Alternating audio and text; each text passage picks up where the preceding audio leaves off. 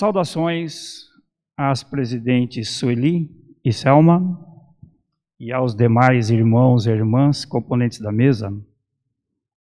Senhoras e senhores, presentes neste evento, tanto aqui no templo quanto os que nos acompanham pelas redes sociais. Minhas sinceras e cordiais saudações. Sou gnóstico cristão, professor Geraldo Inácio.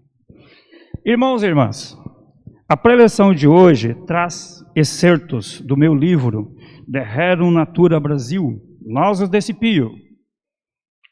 Em português, a natureza das coisas no Brasil, nós trapaceamos. E a parte específica é a parte espiritual.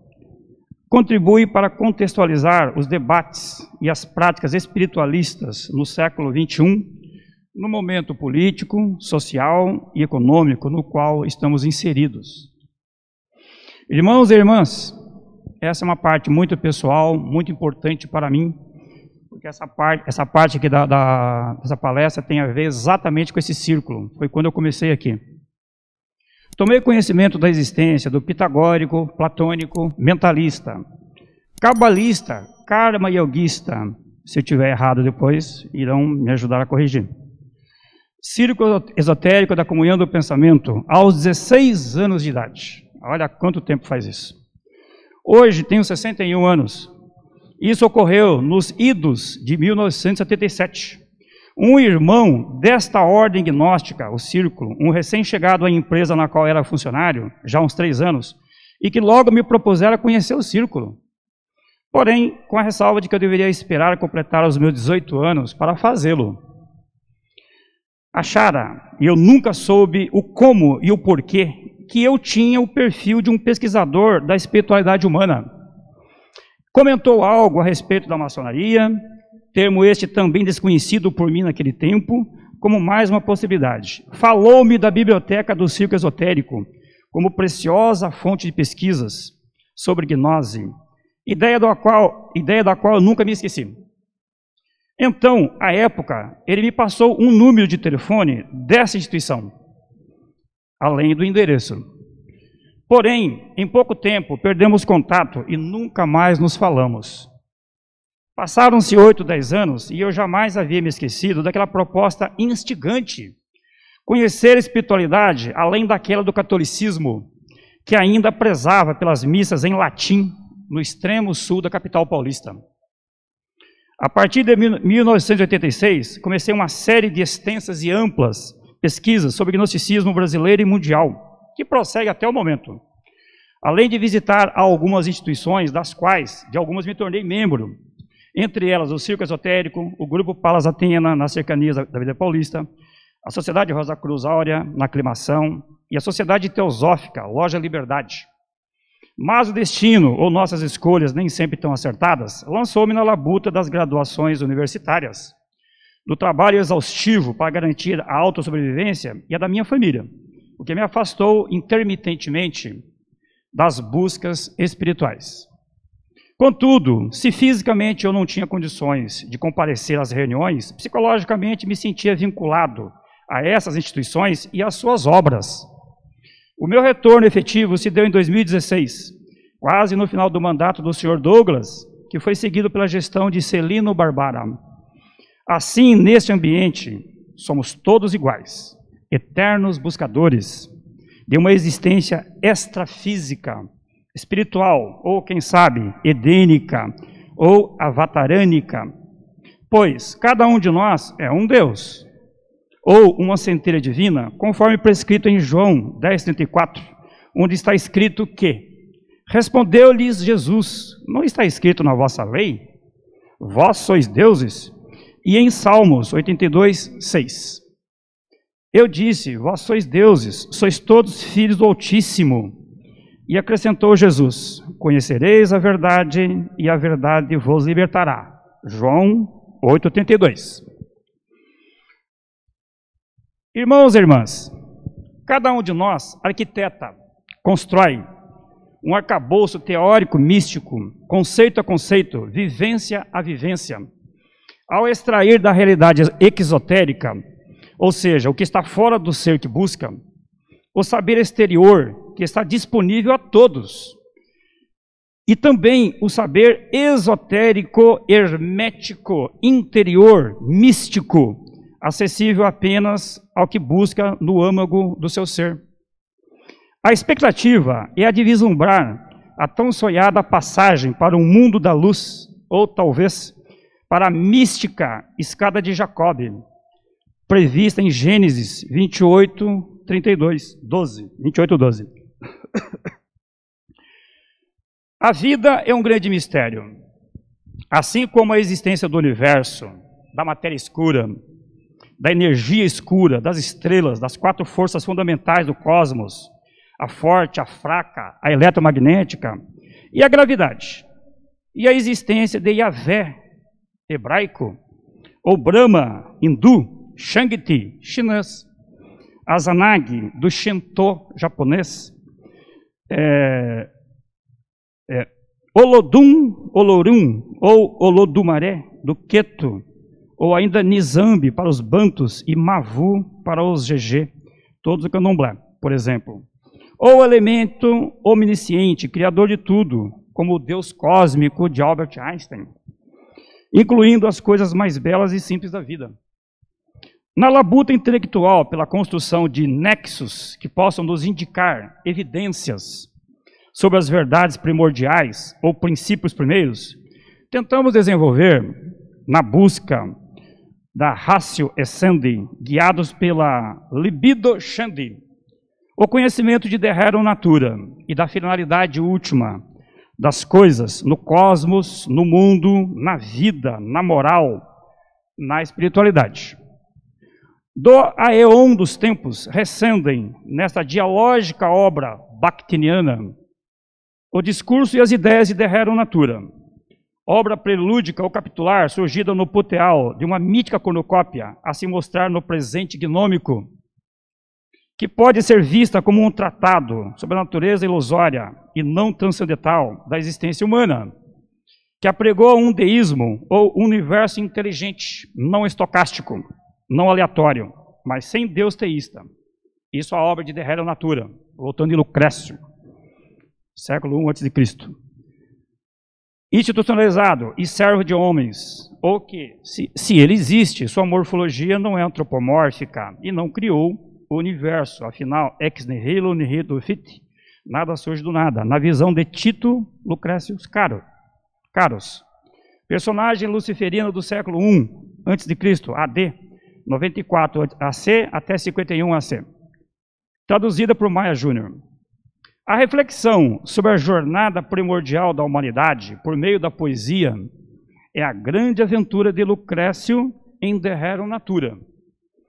Assim como o sapere aude, o ouse saber, é, de Horácio, 65 a.C. até, até 8 a.C., e de Emmanuel Kant, é, na, na busca pela origem de todas as coisas, segue por múltiplas vertentes e sendas, como a do caminho teleológico, passando pela teoria da origem das espécies, de Charles Darwin, que, junto com as descobertas genéticas de Gregor Mendel e associadas às teorias cromossômicas de Thomas Hunt Morgan, pode ser considerada, no campo da ciência, uma síntese da vida, uma teleologia da vida. Tal como ao se falar de questões caras ao mundo da física, da astronomia, da astrofísica, da ciência de Albert Einstein, Carl Sagan, Isaac Newton, Stephen Hawking, Ariabata, Copérnico, Galileu, Galilei, Kepler, Marie Curie, Hubble, entre outros grandes gênios da cosmologia, epônimos da humanidade. Todos nós trilhamos, sabendo ou não, uma odisseia pela Ordo Cognoscendi.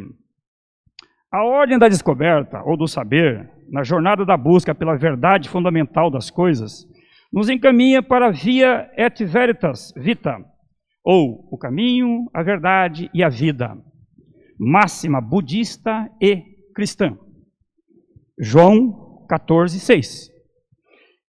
Nas veredas e nas veredas da Ratio Cognoscende, de Tito Lucretius Caros, de Demócrito, Leucipo, Jordano Bruno, Mileva Mark, Einstein, Georges Lemaitre, esse foi o responsável pela teoria do Big Bang, Somente a partir desse teórico o universo deixou de ser estático, mas dinâmico e expansivo. De Faraday, Maxwell, Max Planck, Niels Bohr, Heisenberg, é, Sirenavaja Ramanujan, entre outros.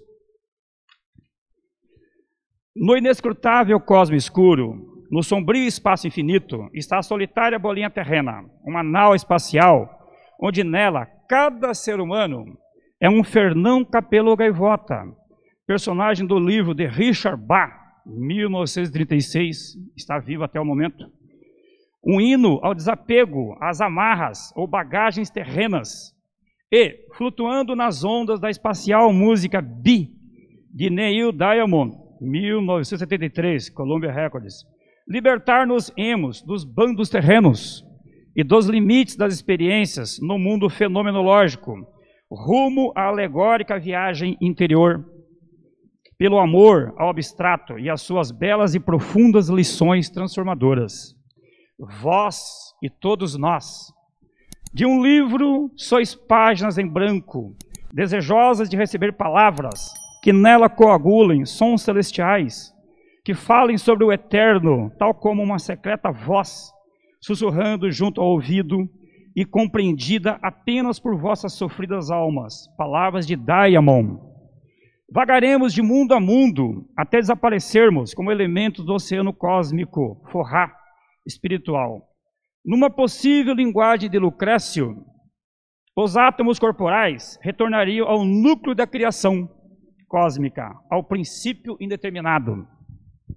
Mesmo que não saibamos, o elemento que une a todos nós cristãos, ocultistas ou gnósticos, é o deus grego Hermes Trismegisto, o três vezes grande, sendo que muitas seitas travestidas de com roupagens cristãs difundem preceitos herméticos em meio à cristandade, o que para nós é positivo. Ou, para outros, Hermes era um deus egípcio camita, Tot, contemporâneo do caldeu semita Abraão, conforme afirmativas de alquimistas neoplatônicos e míticos antigos de antes de Cristo. Tot, de a geologia judaica primitiva, pois os, os camitas egípcios descendem de Cã, filho de Noé, foi criador do gnóstico mentalismo, os preceitos oriundos de, é, de esfera superior, conforme a exposição no livro iniciático denominado de O Caibalion ou Keibalian, publicado no Brasil pela editora Pensamento, cujos sete princípios foram vastamente incorporados pelo evangélico movimento Novo Pensamento estadunidense no início do século XX, que impregnou vastos segmentos cristãos organizados em miríades de denominações religiosas protestantes e que chegaram até nós, no Brasil. E então o Caibalion é, é, é base preceitual também da monumental obra A Doutrina Secreta, de Helena Petrovna Blavatsky, uma das maiores ocultistas do mundo, onde Ron Hubbard, o fundador da Cientologia, Kenyon, Kimby, Aleister Crowley, é, Joseph Smith, este fundador dos Mormons, entre outros gnósticos, beberam ou se fundamentaram, isto é, na fonte que compõe os mistérios da antiga e da moderna ciência, ou a Isis sem véu, tão bem explicada por Blavatsky, sua autora.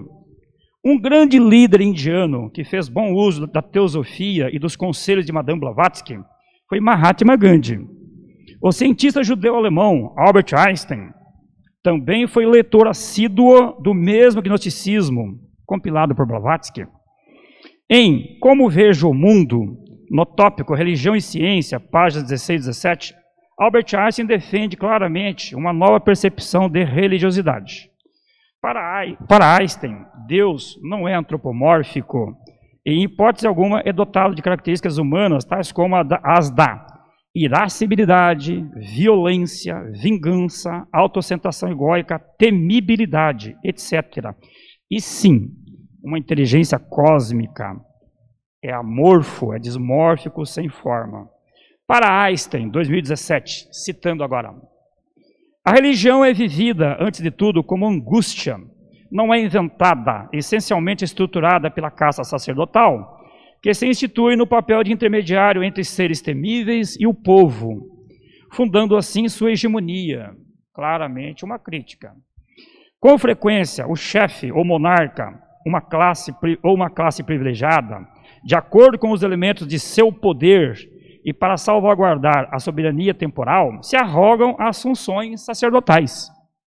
Ou então, entre a casta política dominante e a casta sacerdotal, se estabelece uma comunidade de interesses.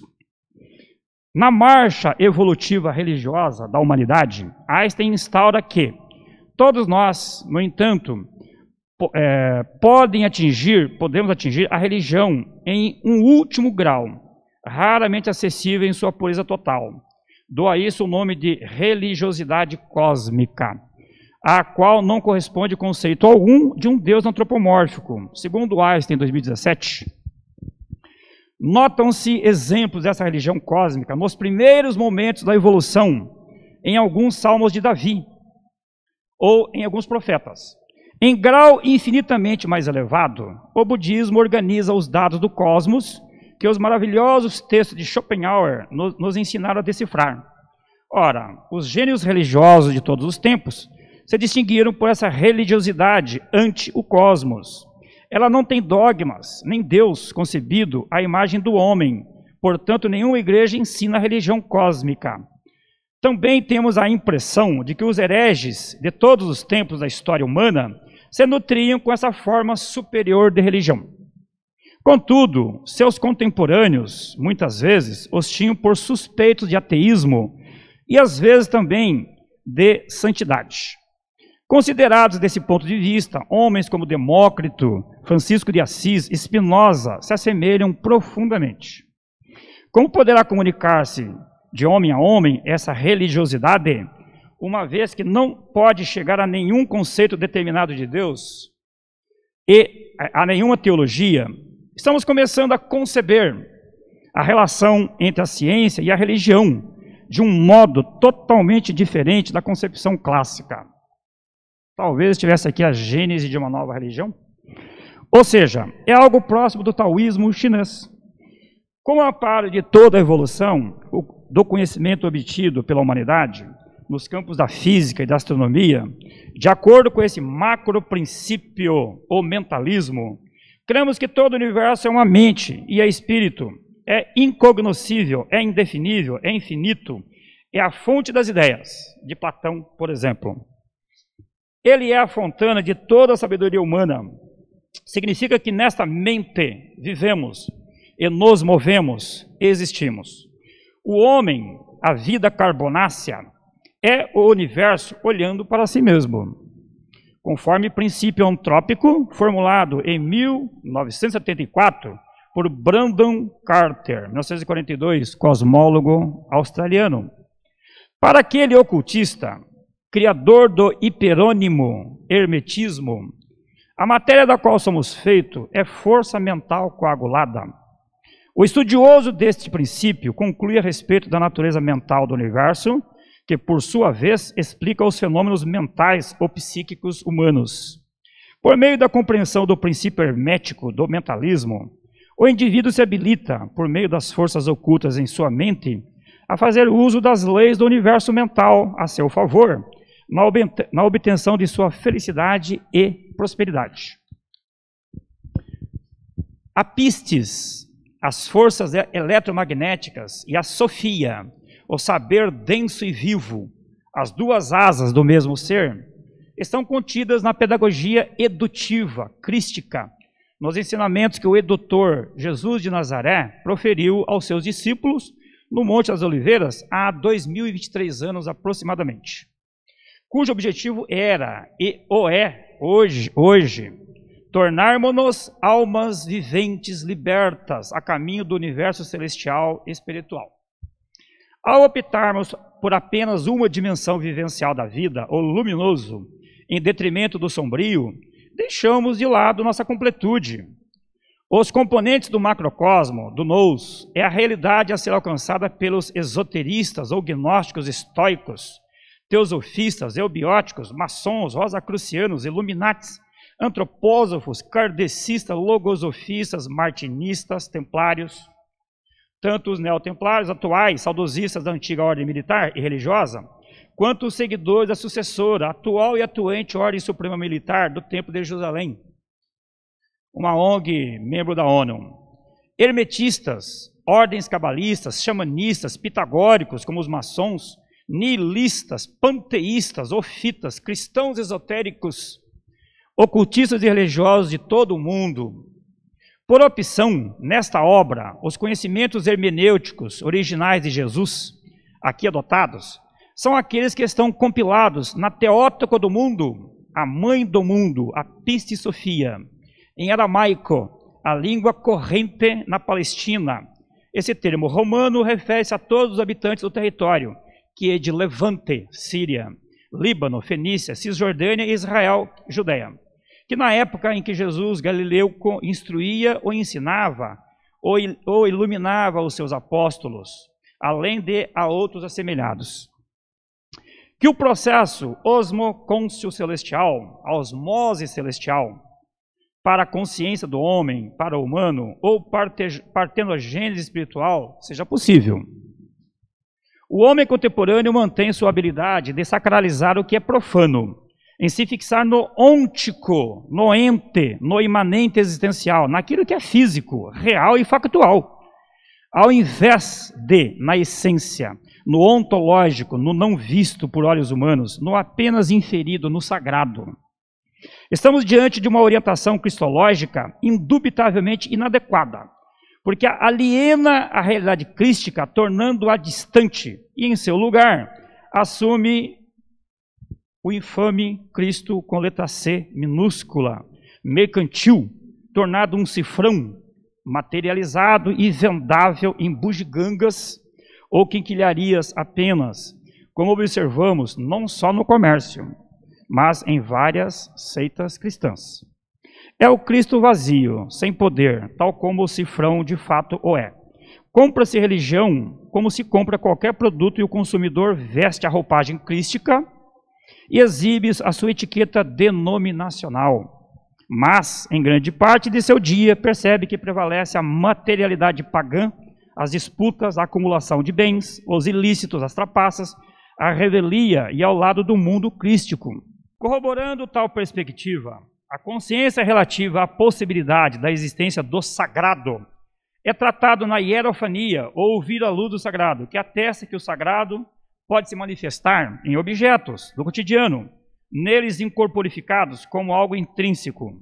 Porém, o não saber nada pode ter em comum com a nossa realidade, sendo de constituição contrária ao, ao do mundo profano.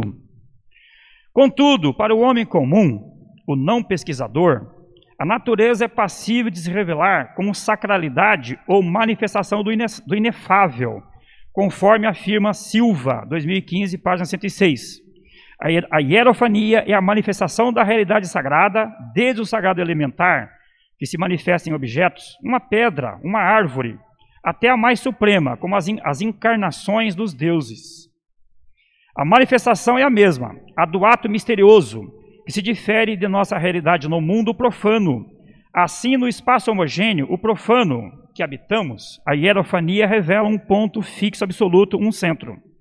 Segundo Amaral, 2018, ao discorrer sobre as pesquisas do cientista das religiões, Mircea Eliade, 1992, página 22, um dos caminhos usados na estrada da compreensão do que seja o sagrado é o método fenomenológico que é constituído por epoché, a redução fenomenológica, isto é, a suspensão do juízo que visa a correta compreensão e não o saber acerca do juízo de verdade e falsidade acerca das religiões, objeto de estudo.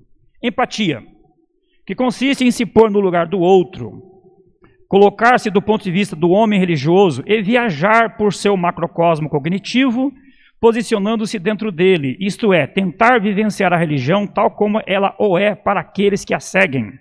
E intuição eidética, que consta alcançar as características fundamentais dos fenômenos, isto é, de enxergar sem mediações, que é por intuição, o, o que constitui algo naquilo que é, o eidos, em essência, é a imagem ou ideia. Entre outras artes decorativas, diacrônicas, os fatos conforme a passagem do tempo, diatópicas, de acordo com a distribuição geográfica, diastráticas, que se diferencia segundo o extrato da estrutura social, e diafásicas, que são as variações linguísticas ou de situações de comunicação, vividas na contemporaneidade, recursos linguísticos, figurísticos e transfigurísticos, tão ao gosto renascentista e camoriano como a ditologia, que é uma espécie de sinônimo, sinonimia, em consórcio com a redução eidética, cuja técnica de análise ou método de investigação traz à tona o conhecimento intrínseco, a EID, ou a essência das coisas, isto é, o objeto concreto ou abstrato é reduzido a um sentido, o eidos, ou ao juízo ou ideia indutiva ou dedutiva, que se faz do objeto, quase como que do empírico para o racional. Os citados suportes, epoché, empatia, intuição idética, é, constituem a hierofania, o campo de estudo do sagrado, e, portanto, designa o que, o, que, o que do sagrado pode vir à luz. Ao descrever a experiência do sagrado, tal como é vivenciada pelo homem religioso, segundo o professor Eliade, Aput Amaral, 2018. O sagrado manifesta-se sempre como uma realidade inteiramente diferente das realidades naturais. É certo que a linguagem exprime ingenuamente o tremendum, o majestas, ou o mysterium fascinans, mediante termos tomados de empréstimo ao domínio natural, ou à vida espiritual profana do homem. Mas sabemos que, esse, que essa terminologia analógica se deve justamente à incapacidade humana de exprimir o Ganzandere. A linguagem apenas pode sugerir tudo que ultrapassa a experiência natural do homem, mediante termos tirados dessa mesma experiência natural. Somos confrontados, portanto, com a grande riqueza do termo sagrado. Só nesse trecho, Eliade apresenta quatro significados simples, é, complementares do sagrado. O Ganzandere, o totalmente outro, uma realidade diferente das naturais, um mistério tremendo, et fascinans, mistério, mistério tremendo e fascinante, um majestas, um poder. Ainda segundo Amaral, 2018, ao tratar da impossibilidade de definição, de real conhecimento, de contenção conceitual do sagrado, a linguagem denotativa humana é incapaz de revelar de fato o sagrado. Por isso, o uso da conotação, de alegorias. Acrescentamos aqui exceto pelo desenvolvimento gnóstico interior, onde ele deve crescer e o meu eu deve diminuir. Portanto, nada do que é expressado verbalmente corresponderia ao verdadeiro sagrado, característica da teologia apofática. Segundo Eliade Apo de Amaral, alguns conceitos estão definidos no rodapé desse material que será postado no YouTube. Portanto, quem tiver interesse pode baixar quarta-feira todo esse material aqui. O sagrado enquanto Gazandere, isto é, o totalmente outro. Com esse termo, Eliade expressa a impossibilidade de apreensão conceitual do sagrado, isto é, a incapacidade da linguagem humana em encapsular ou esgotar o sagrado, que é totalmente outro da nossa linguagem. Em outras palavras, nada daquilo que conseguimos expressar do sagrado corresponde plenamente ao que ele é em si mesmo. Assim, o conhecimento do sagrado se abre pela experiência, e na experiência do sagrado, mas transcende o alcance de toda linguagem sobre ele, que para tentar expressá-lo precisa recorrer a analogias provenientes de realidades que conseguimos compreender para explicar o que não conseguimos. Entendeu? Bom, então eu vou pular para o fechamento. Bom,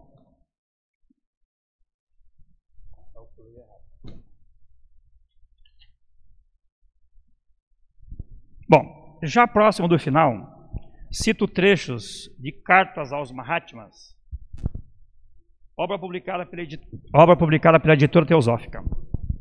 A busca da sabedoria é uma peregrinação individual que não pode ser transferida para alguma organização terrestre, seja ela chamada de escola esotérica ou iniciática, acrescentamos, nem para as igrejas, mais um acréscimo nosso. Não existe um livro de receitas convencional, convencional para aqueles que querem alcançar a sabedoria. Um Mahatma do Himalaia escreveu: Na ciência oculta, os segredos não podem ser transmitidos subitamente. mediante uma comunicação escrita, nem mesmo oral. Se fosse assim, tudo que os irmãos teriam que fazer seria publicar um manual de instruções, que poderia ser ensinado nas escolas.